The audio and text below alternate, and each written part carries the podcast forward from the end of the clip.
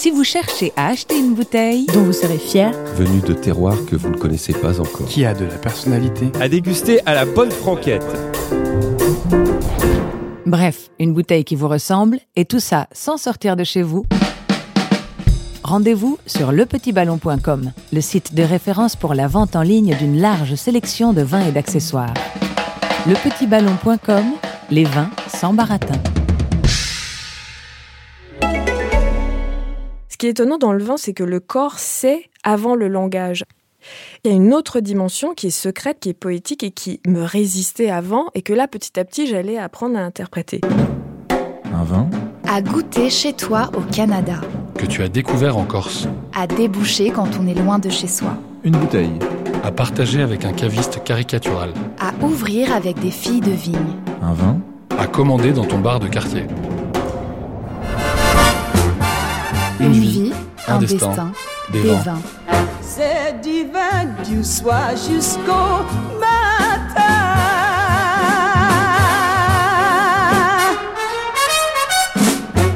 C'est divin.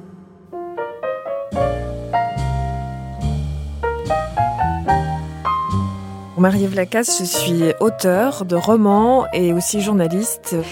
Euh, j'ai travaillé pour différents médias et depuis quelque temps, j'écris sur le vin d'un point de vue littéraire et aussi euh, radiophonique et comique. Un vin Une bouteille. La première dont tu te souviennes. La première dont tu te souviennes. Je viens pas du tout d'une famille qui aime euh, spécialement le vin. Par ailleurs, mon père est abstème. Il a jamais bu une goutte de vin euh, de sa vie.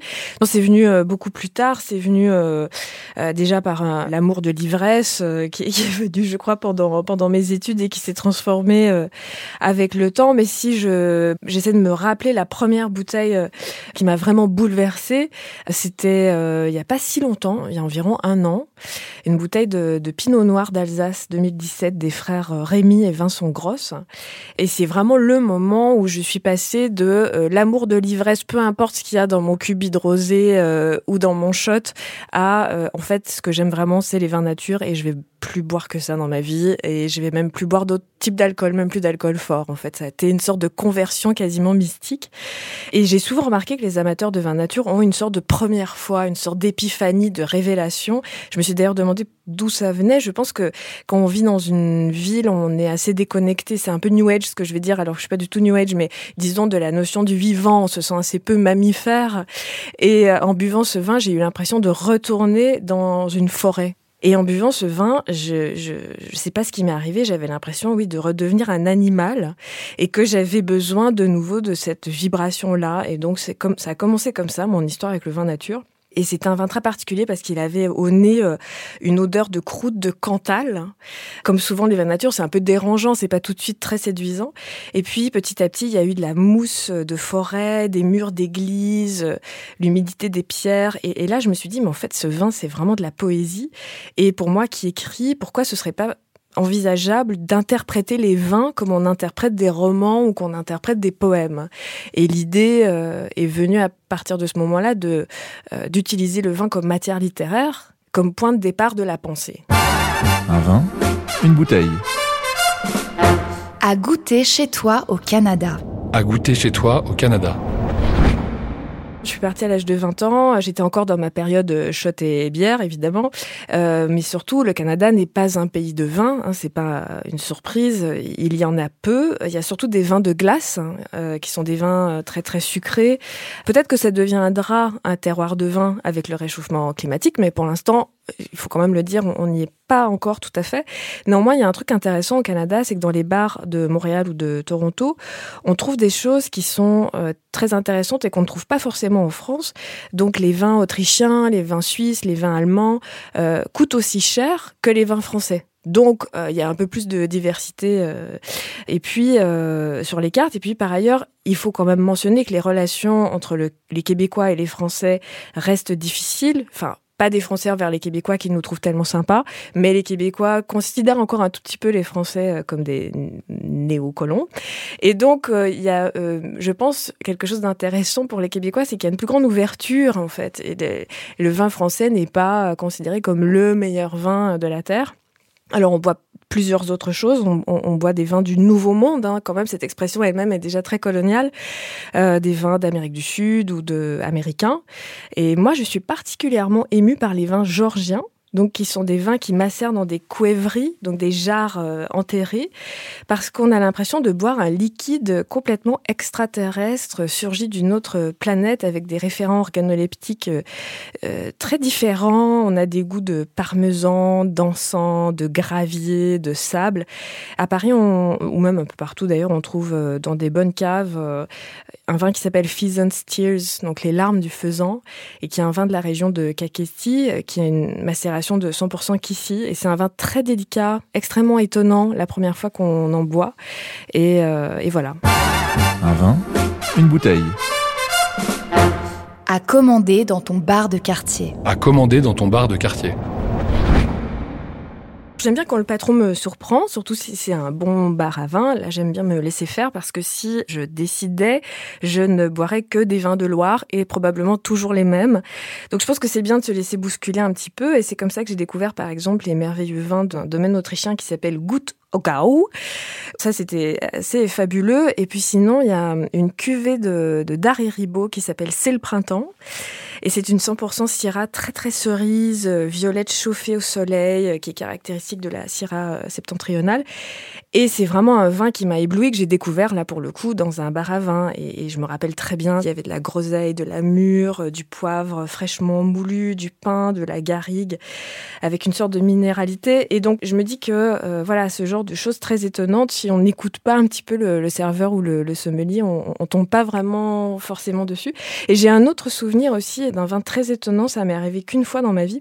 C'était un vin très solitaire. hein. C'est un vin d'Antoine Marie Arène, qui est un vin du euh, domaine de bah, d'Arène à Patrimonio, donc avec un, c'est un cépage de Nielouch, et qui s'appelle Carco. Et c'est un vin très élégant, très soyeux et qui s'accorde avec rien.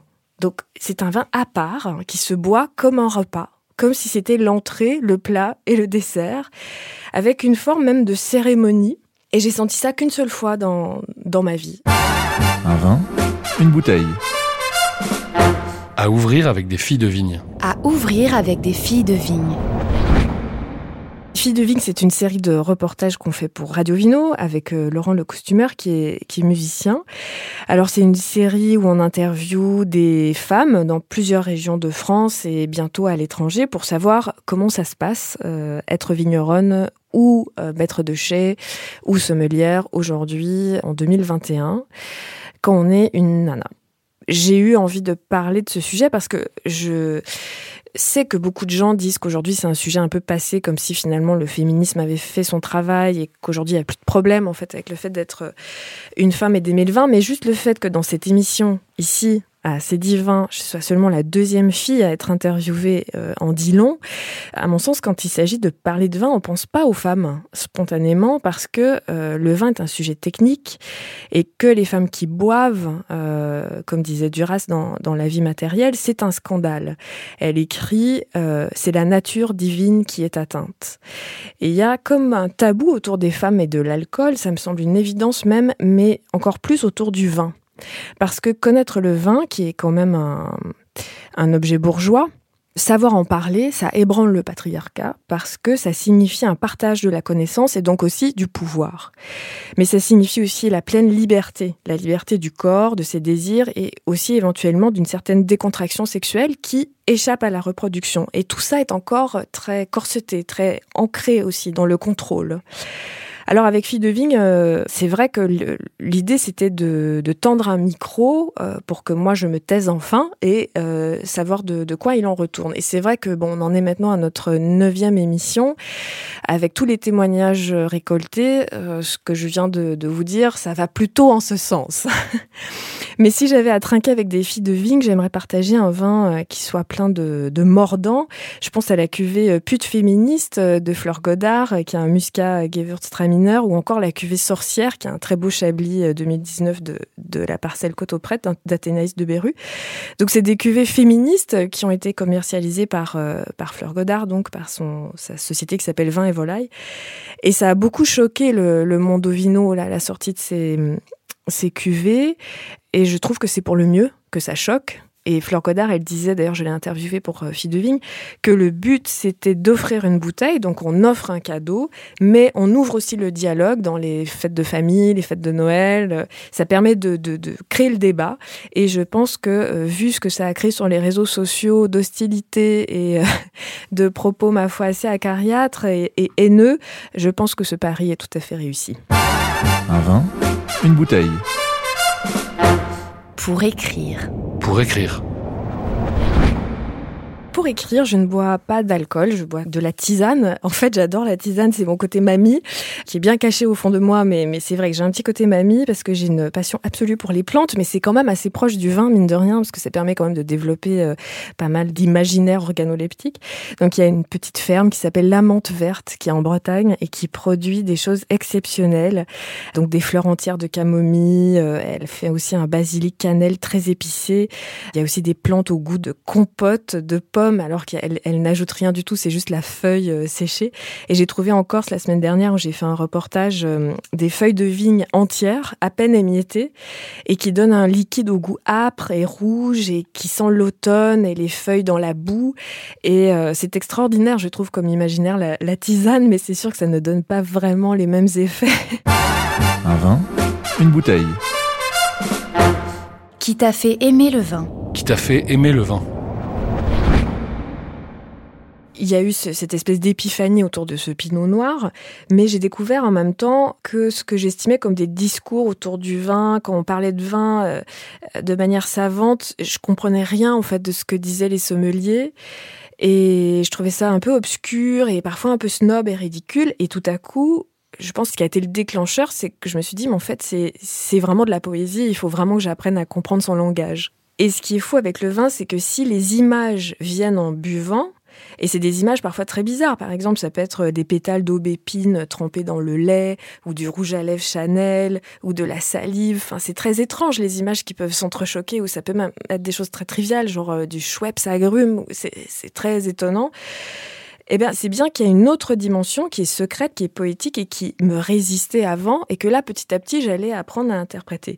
Ce qui est étonnant dans le vin, c'est que le corps sait avant le langage, alors qu'en fait, on, est quand même assez habitué à interpréter le monde avec le langage, et puis ensuite, on laisse ça devenir la sensation. Dans le vin, c'est le contraire, en fait. L'image vient d'abord, le corps réagit, et ensuite, on doit l'interpréter. Et le corps est le premier à détecter le miel, ou la cendre, ou les fruits confits, et c'est en puisant dans un lexique sensoriel euh, qu'on en arrive ensuite au, langage, ensuite aux images. La parole vient après la sensation. Un vin, une bouteille. À ouvrir pour séduire. Je dirais que le pet nat est une bonne mise en jambe et en bouche. Alors, on m'a déjà séduite avec Anonymous d'Anne Payet. Après, c'est vraiment un contexte parce que je pense pas qu'on puisse séduire avec une bouteille à moins de savoir en parler. Hein. Mais euh, je me rappelle très bien de ce moment. C'était dans un restaurant à Paris qui s'appelle Le Bon Endroit, qui est tenu par Romain Lara, qui est sur les hauteurs de Belleville, vers les buttes Chaumont. J'avais été époustouflée par cette bouteille et par le moment, parce qu'Anne Payet, c'est une vigneronne extrêmement rock'n'roll que j'aimerais bien rencontrer un jour, mais qui n'a jamais répondu à mes appels. Anne, ce n'est pas bien. Si tu écoutes ce podcast, s'il te plaît, contacte-moi. Alors, elle a un domaine dans le Languedoc qui s'appelle Autour de l'âne, mais ses vins sont un peu comme un tour de France en eux-mêmes. Les vinifications sont faites dans le Languedoc, les raisins sont remontés dans la Loire en fin de fermentation alcoolique autour du mois de janvier-février, et puis ils sont élevés, assemblés et mis en bouteille dans la Loire. Et Anne Payet, elle a une histoire incroyable, c'est une ancienne tourneuse qui a travaillé en Angleterre pour des groupes de Britpop, et puis elle a gardé cet esprit rock parce qu'elle n'a pas de site internet, par exemple, elle ne répond pas à ses appels ni à ses textos, et je serais incapable de dire ce qu'il y a dans ses bouteilles, comme cépage. Donc toutes ces cuvées portent son prénom, Bob Dylan, Podan, Anagramme, Anne Again. Donc en fait, c'est plutôt Anne Payet qui m'a séduite que le contraire. Un vin, une bouteille. À partager avec un caviste caricatural. À partager avec un caviste caricatural. Depuis le troisième confinement, m'est venue cette idée complètement étrange de faire des chroniques humoristiques sur Internet. Alors vraiment, il faut être arrivé au fond du désespoir pour faire des chroniques seul dans sa, dans sa chambre avec son micro en espérant recueillir l'amour de, des gens. J'en ai un peu, hein. Ça s'appelle la chronique alcoolol. La casse du siècle sur No Wine is Innocent. Et donc, euh, je pars toujours de petits sujets, de, petits événements. Et là, ce jour-là, j'avais été inspirée par une vidéo d'un caviste sur Internet qui explique avec une sorte de candeur déconcertante qu'est-ce qu'un vin de femme pour plaire aux femmes. Et il en arrive à la conclusion que euh, ce que les femmes veulent, c'est des rosés euh, ou du champagne, des choses faciles à boire, limite un peu sucrées et tout ça. Et donc j'ai eu, j'avais là une source d'inspiration absolument infinie. euh, et donc j'ai créé euh, un petit billet humoristique où je me moque euh, avec amour de, de Romeng. Romeng ne m'a pas contacté. Je ne sais pas pourquoi. Je, peut-être qu'on a si peu de choses à se dire au fond, mais Romeng, si tu m'entends, appelle-moi. Un vin, une bouteille. Que tu as découvert en Corse. Que tu as découvert en Corse. En Corse, à Patrimonio, il y a un cépage qui est euh, beaucoup cultivé, qui est le muscat petit grain, et qui fait un vin doux naturel, un VDN, qui, euh, à mon sens, était un peu ringard. Je sais pas trop euh, qui boit encore des VDN. C'est très doux, c'est sucré. sur un dessert, c'est écœurant. Enfin, j'ai jamais vraiment compris à quoi ça servait, en fait, un vin sucré. Et là, je suis tombée dans un domaine d'une très jeune vigneronne qui a 24 ans, qui s'appelle Marie-Charlotte Pinelli, et qui fait un muscat non muté extraordinaire qui est un peu ambré dans une toute petite bouteille qui s'appelle la fillette, hein, qui est un tout petit format, qui, qui peut être d'ailleurs un joli cadeau. Et donc on l'a bu sur un fromage très salé, une sorte de pecorino italien. D'ailleurs j'étais étonnée à quel point euh, Bastia et tout ce, enfin, ce petit coin était si italien, si marqué par la culture euh, génoise. euh, Enfin, ça m'a beaucoup étonnée. Et donc du coup on a bu euh, ce, muscat sur ce fromage italien très salé. Et le vin était marqué par le sel de la mer, en fait. C'était très étonnant, qui était la mer toute proche, et puis bien sûr les odeurs du et les goûts du maquis. Et j'ai trouvé que c'était très abouti, très étonnant, et ça m'a un peu réconcilié avec les, VDN. Mais c'est vrai que c'est pas mon inclinaison euh, la plus euh, naturelle. Un vin, une bouteille. Pour une nuit d'ivresse. Pour une nuit d'ivresse. Pour une nuit d'ivresse, il faut un programme, hein, un programme très euh, strict qu'il faut respecter à la lettre parce que sinon on s'endort à 22 heures. Donc il faut être vraiment discipliné. Donc il faut y aller progressivement. Euh, donc comme je ne prends pas de substance autre que le vin ni même aucun autre alcool, je vais donc vous dérouler mon programme. Donc on- surtout pas des grenages du Rhône Sud à 16 degrés, donc ça on oublie.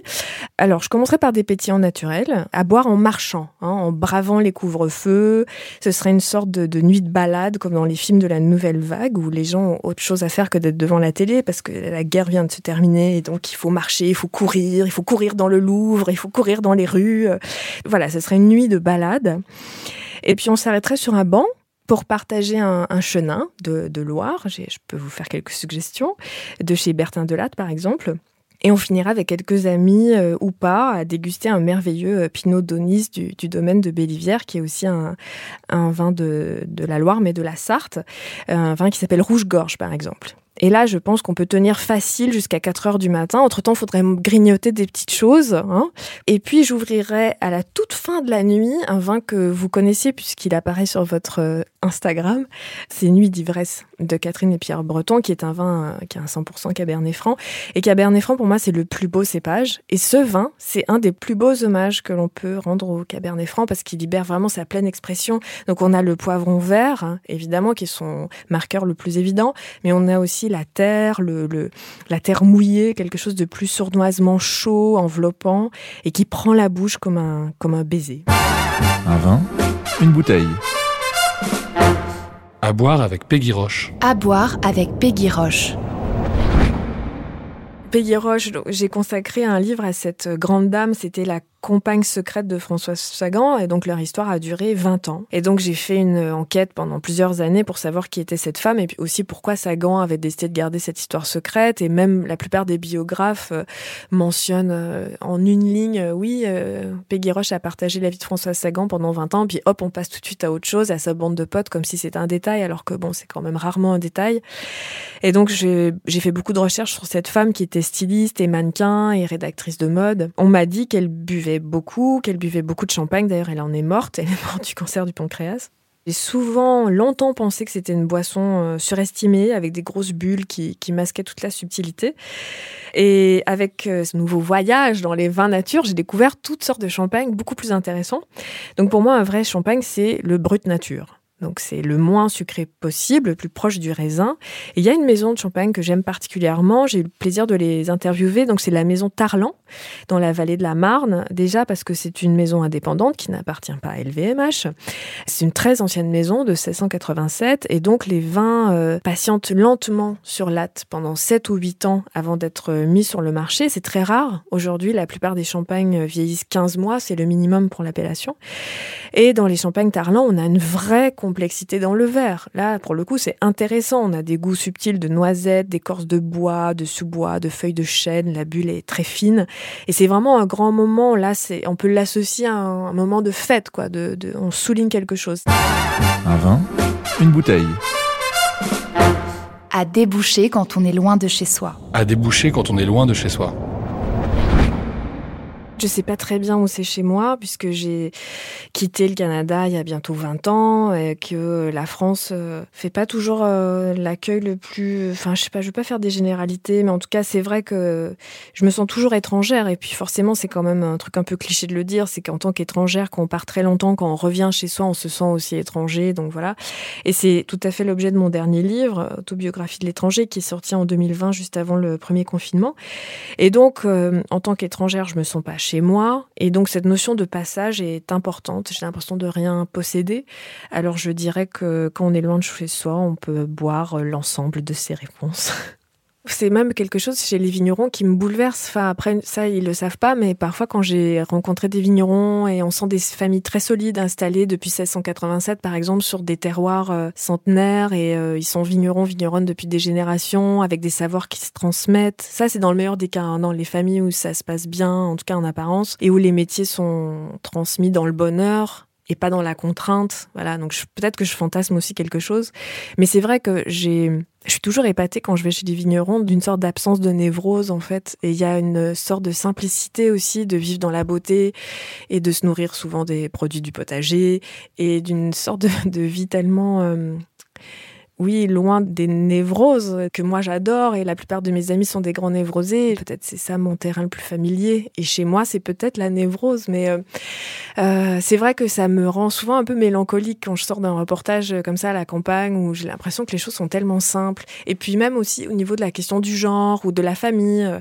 je vois parfois des, jeunes vigneronnes qui en sont leur deuxième ou leur troisième enfant. Et puis il y a, papa, il y a maman, il y a les enfants, et puis il y a la production, le travail, et tout ça est tellement organique et fonctionne de manière simple et je sais pas, ça, ça suit une sorte de schéma euh, qui, qui ressemble pour moi à une sorte de, de conte de fées en fait. Et euh, j'ai pas l'impression d'avoir la même vie.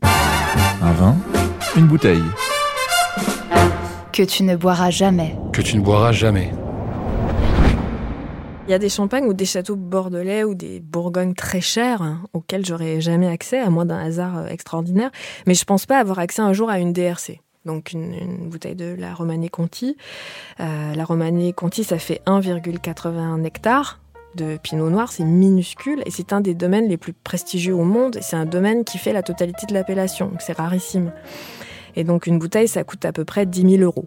Donc je ne pense pas euh, pouvoir me permettre cette folie un jour. Euh, mais quelque part, je pense que je m'en fous. En fait, c'est une sorte de fantasme et euh, je pense qu'on n'est pas obligé d'accéder à, à tous ces fantasmes.